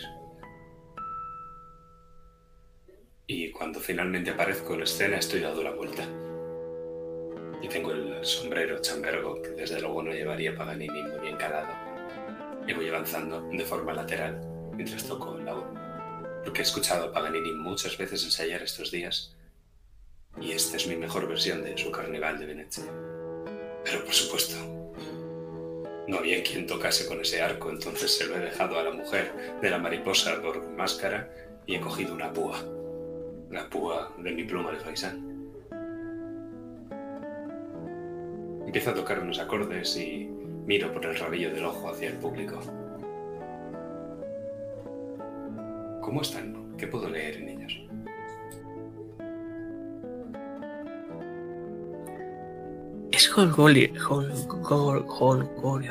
Y a su vez, sorpresa, porque pensaban que Paganini tocaba solo el violín. Y eso no se parece a un violín. Además, no se parece ni siquiera a la forma en la que se toca un violín. Pero aún así les está gustando lo que ven. Aunque eso sí, también puedes ver a Faccio entre el público. No puedes verlo, pero puedes intuir cómo sus cejas ahora mismo están arqueadas con sorpresa y a la vez con furia. Y es que hace una señal para que se acerque uno de sus esbirros. Le susurra algo y señala hacia el escenario. Y mientras la música suena, podemos ver como en varios puntos la gente empieza a levantarse. Pero ahí está Diodoro, que lo está viendo todo. Y casi Diodoro como si atravesaras al público y toda la distancia que nos separa puedes verme como sonreír como un niño. Porque he logrado cumplir la orden de Faccio y aún así enfadarle. Y eso me hace muy, muy feliz. Y junto a su sonrisa sonrío yo. Porque al final, y yo creía que no lo iba a hacer, ha entendido a la perfección el plan.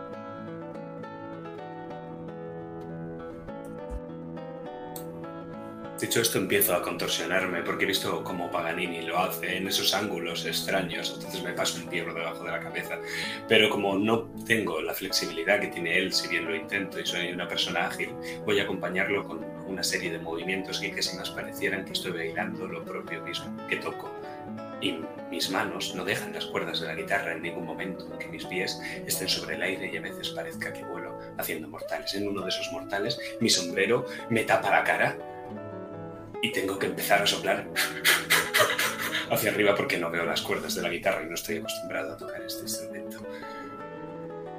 El sombrero empieza a hacer cabriolas en mi propia cabeza conforme las hago yo y en el momento en el que se caiga, se destapará. Se destapará todo esto. Y estoy intentando contorsionarme y, tocar de la forma que lo haría Paganini, pero con el sombrero en su sitio.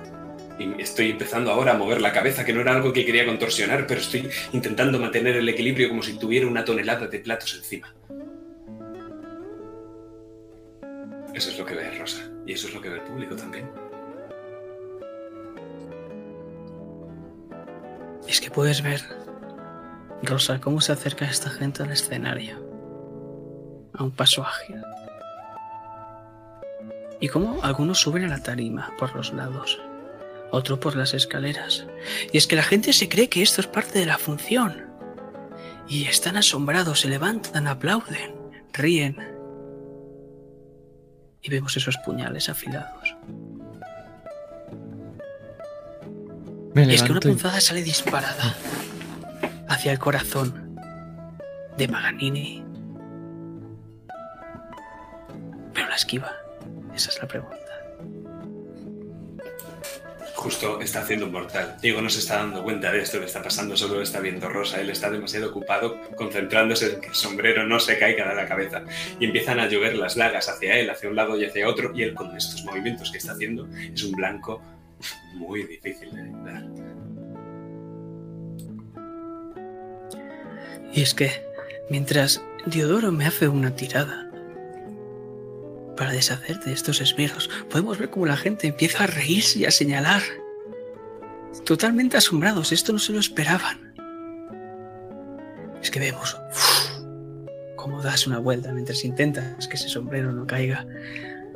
Otro intenta apuñalarte el costado y tú das un simple salto porque ves que empieza ese sombrero a caer y debes tirarte para que se mantenga en tu cabeza. Y es que vemos cómo se pone un nuevo integrante. Esta vez con unas cartas del Joker en su cabeza. Pero ¿qué hace Diodoro Di Rosa? A cambio único- de cinco aumentos, por supuesto.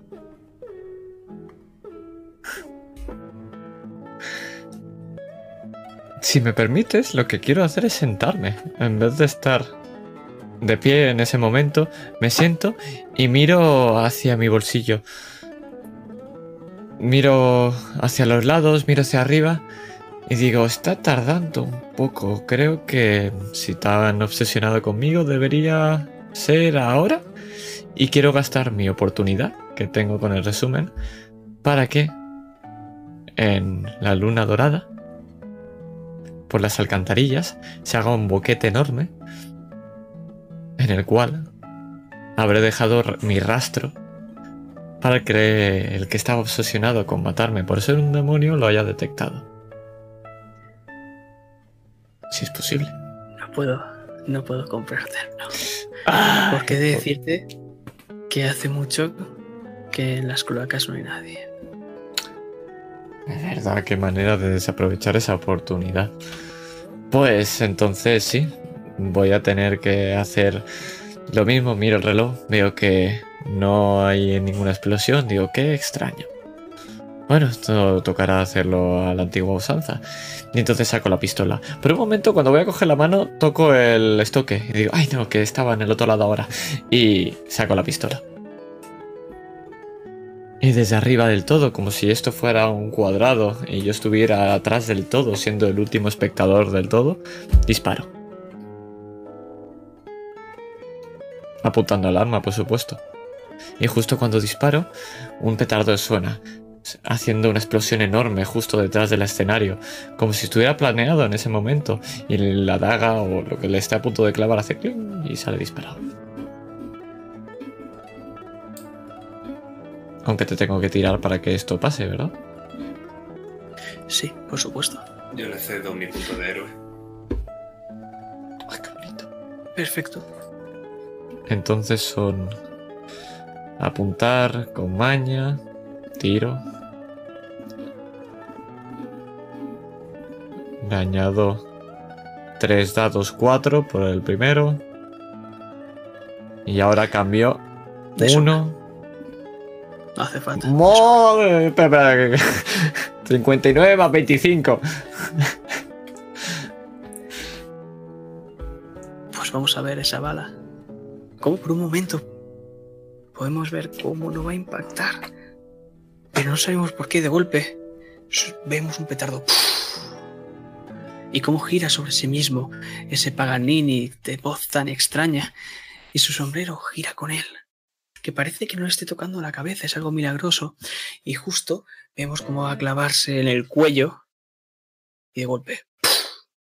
Y la daga sale disparada. Y justo cae a los pies de Faccio. Y él mira.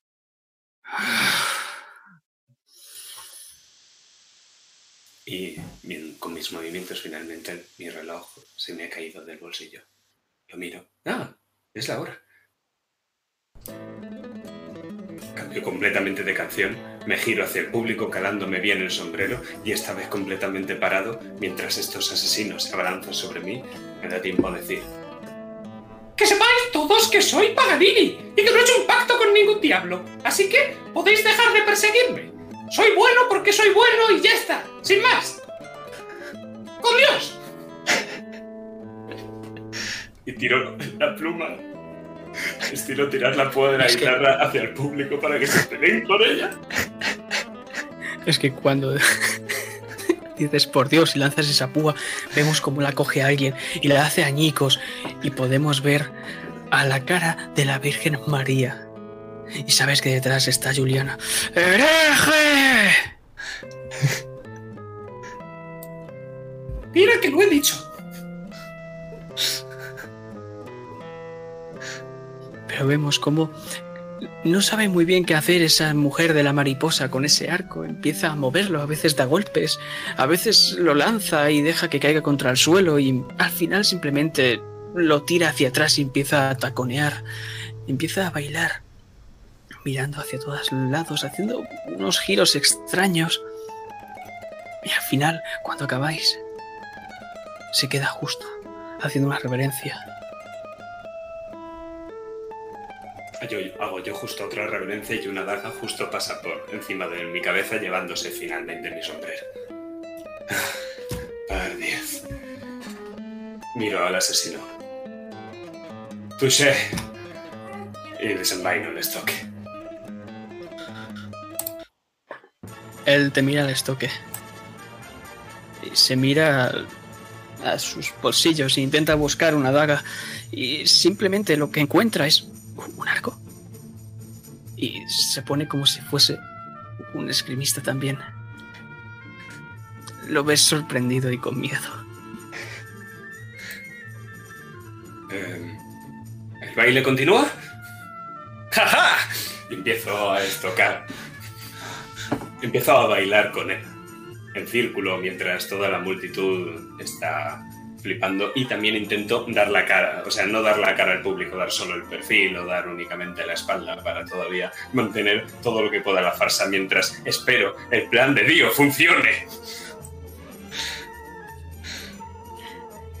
Es que vemos cómo él intenta apuñalarte con algo que ni siquiera tiene una una zona punzante ni filo y es que tú coges directamente, cortas esa cuerda y él se queda mirándolo y se queda parado y te va a intentar dar un golpe en la cabeza. No, no, guarda media. Como hemos entrenado. Ah. Ah. ¿Media? Sí, sí, mira, así. Lo hace igual que tú. ¿Así? ¡Ajá! ¡Ajá! ¿Ajá? Le tiro mi espada, me agacho al suelo y con el pie levanto la, la suya y de ¡jaja! Y me fijo en que solo es un arco. Oh, oh. Y él dice ¡ajá! Y intenta ensartarte.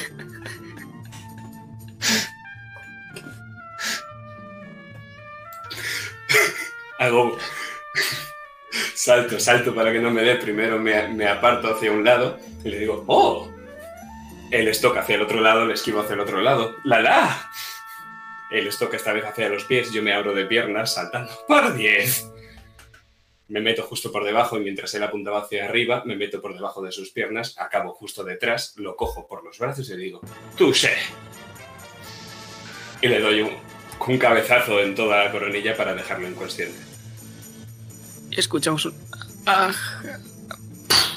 y se cae de la tarima. Y la gente maravillada. Recupero mi espada. La gente maravillada delante del propio cuerpo inconsciente de ese hombre empiezan... ¡Ajá! y empiezan a aplaudir todos. ¡No hay diablo alguno!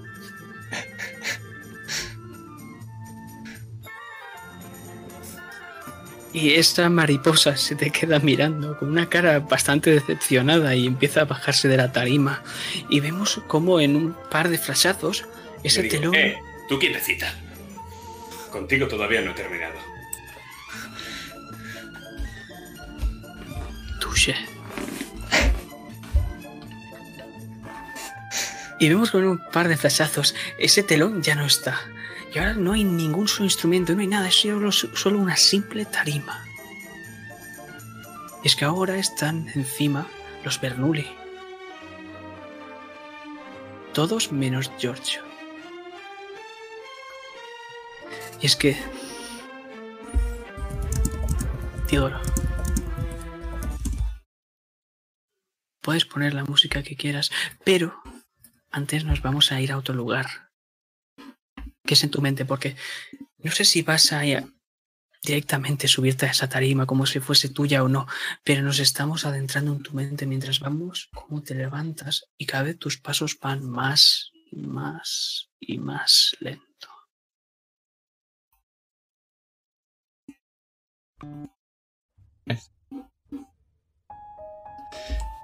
Pues sí, efectivamente. Todo alrededor poco a poco se hace cada vez más lento y más lento.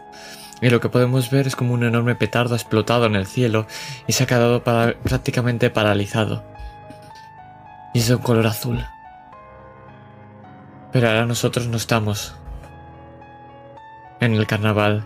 Estamos en una habitación, en una sala llena de libros. Y en esa mesa tan alargada, él mismo, que siempre está en la punta con un libro. Y es que cuando abro la puerta, lo primero que le digo es, y si me recuerdas el- la palabra, por favor, que me había dicho la mamá. Tantalión. Y lo primero que hago al abrir es Tantalión. Y espero su reacción. Ves cómo cierra el libro con fuerza y lo pone encima de la mesa. Y te enseña los dientes. Enfadado. ¿Quién te ha dicho ese nombre? Mi madre. O lo que queda de ella.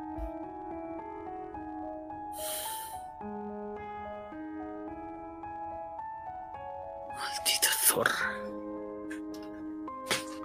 Hicimos un trato Sabes que no es dijimos... tu madre, ¿verdad? Lo sé. Lo sé perfectamente. Lo que también dijimos es que éramos, íbamos a ser compañeros. Y a pesar de que nuestros tratos siempre sean favores a cambio, en ningún momento tenemos que mentirnos ni ocultarnos nada, ¿verdad? Te he ocultado nada, solo que no has preguntado. Entonces ha tenido que venir algo a decirme las preguntas correctas. ¿Qué es el fuego de los Rosa? ¿Qué es ese lugar o ese nombre? ¿Y por qué debo ir a Caligari para descubrir lo que ocultas? ¿Son esas las preguntas correctas? No vayas a Caligari. O nuestra relación cambiará. Y te aseguro que no quieres que cambie. Gracias a mí eres quien eres ahora.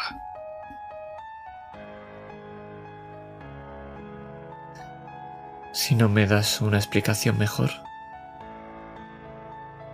iré a Caligari. No para hacer un trato con mi madre, porque yo mis tratos los cumplo, mis promesas las mantengo. Pero no puedo dejar que mi madre siga siendo así.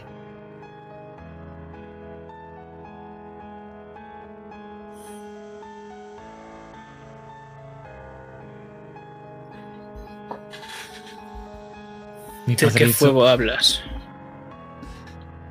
Dice que el fuego de la familia que mi fuego es el que abrirá las puertas, o que mostrará el lugar, o algo parecido. Y que tú no me lo quieres dar. fuego. Es nuestro fuego. El de ella y el mío.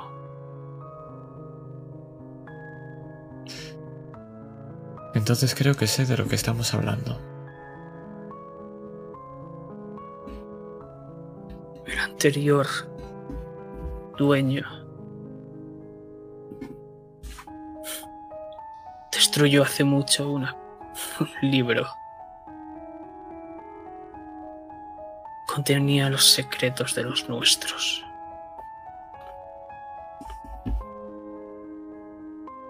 No vayas allí.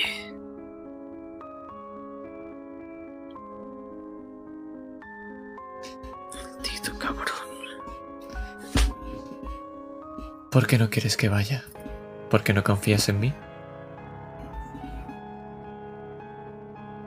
Porque si eso cae en malas manos nos joderán a todos. Entonces hagamos un trato. Tú y yo.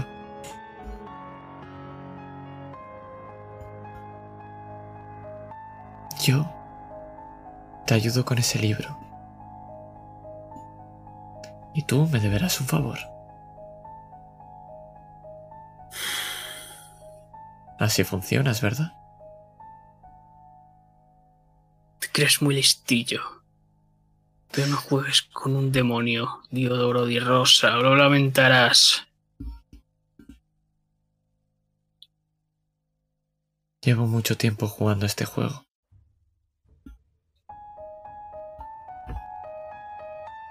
Lo siento, pero tengo que hacerlo. Pero en ningún Lárgate momento quiero... aquí. Sonrío. Porque por primera vez veo un cambio en él. Y sé que a partir de ahora tendrá un poco más de respeto. Le hago un pequeño saludo.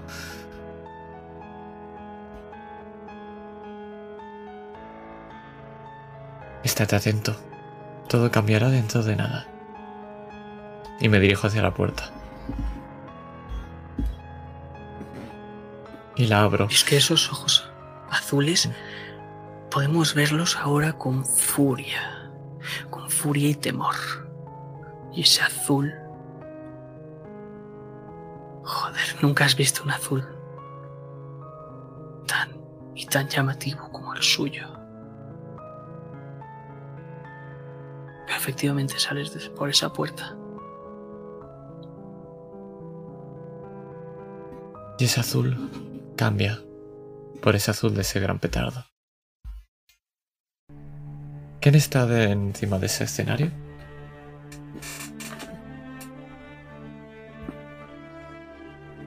Toda la familia Bernoulli excepto Giorgio, el pequeño. Puedes ver cómo está el patriarca de la familia, el signore Vespucci, aunque sabemos que no es él, con una especie de escritos que sabes que es una especie de paso intermedio para el nombramiento en el que se entrega al sucesor. Y está recitando un montón de palabrejas que están escritas ahí. Pero ahora mismo eso no nos importa, nos importa qué estás haciendo tú. Estoy caminando entre la gente. Y lo que estoy haciendo es dirigirme al centro de esta plaza. Me imagino esta plaza cuadrada ese escenario enorme, pero yo no me voy a colocar ahí arriba. Voy a colocarme junto a la gente. Y sé que con este ruido mi voz no va a ser escuchada. Y entonces lo único que hago es chasquear los dedos. Y cuando chasqueo los dedos, toda mi ropa empieza a arder en un fuego azul. Pero es que no es la ropa, son esa especie de filigranas de color dorado, el cual empiezan a arder y hacer que toda la ropa vaya quemándose poco a poco hasta llegar a la rosa que tengo en la cara. la cual empieza a echar unos polvos dorados que empiezan a subir con el fuego, haciendo que toda la gente de alrededor se asuste y haciendo que haya por un segundo algo de silencio, y que se aparten para ver esa luz azulada.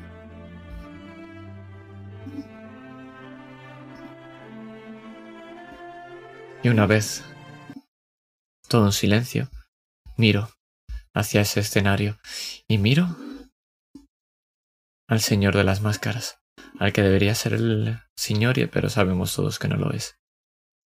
Y luego empiezo a mirar alrededor y miro a un niño, uno que tengo justo delante mío.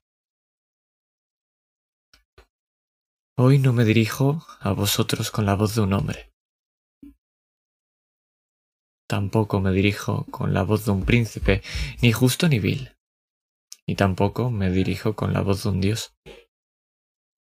Me dirijo con la misma voz que grita desde vuestros adentros, esa voz que pide ayuda, esa voz que se acalla a golpes, con humillaciones y torturas, con miedo y muerte. Y es que es una voz tan silenciada que no podéis escuchar lo que os cuenta. Es que esa voz quiere contaros algo. Con fuego, toda mi familia desapareció para no volver nunca. Con fuego, debía desaparecer con ellos. Con fuego, los rosas se convirtieron en ceniza. Pero ni con fuego, tras diez años de vacío, pudieron acallar mi voz. Y hoy me dirijo a vosotros con la voz de un muerto, de un olvidado, de algo imposible. Tan solo demostraros que, desde lo más profundo de vosotros, una voz os dice que nada es imposible, que tan solo es improbable. Sí, esa pequeña voz. Esa que no escuchamos porque el ruido es demasiado fuerte. Pero a pesar de ello nunca desaparece porque por mucho que la callen es más fuerte que esos golpes, más fuerte que ese fuego y más fuerte que la muerte. Y ahora mirando a Vincenzo, le digo, hoy me dirijo a vosotros como Diodoro di Rosa, para que esa pequeña voz tenga un nombre, tenga una historia.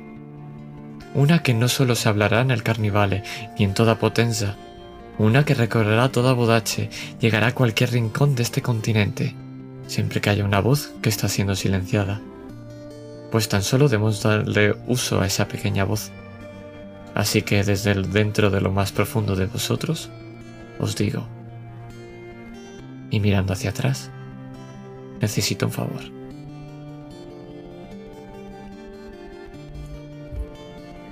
Es que podemos ver cómo ese hombrezuelo es Elisandro, con su dedo como espada. Empieza a mirar a ambos lados. Y empieza a gritar un montón de cosas. Cómo se dirige hacia ti, apuntándote, insultándote, intentando dejarte por los suelos. Pero no lo escuchamos porque tu voz es más sonora. Y es que está a punto de tocarte. Pero antes de que te toque. Escuchamos un grito. Un grito proviene del picadero, acompañado del hedor de la muerte, de la podredumbre más absoluta. Es que cada vez más voces se escuchan, mientras aquí el público Empieza a levantarse preocupado mirando a todas direcciones. Es que todos se quedan mirando hacia ti. Y cuando alguien va a abrir la boca. Un disparo acalla todo, dejando un agujero en la carne que empieza a escupir sangre rápidamente y vemos a Dio cubierto de sangre cada vez más débil y mientras nuestra vida se apaga, escuchamos un sonoro rugido acercándose. Que empiece el espectáculo. Y dentro a otro.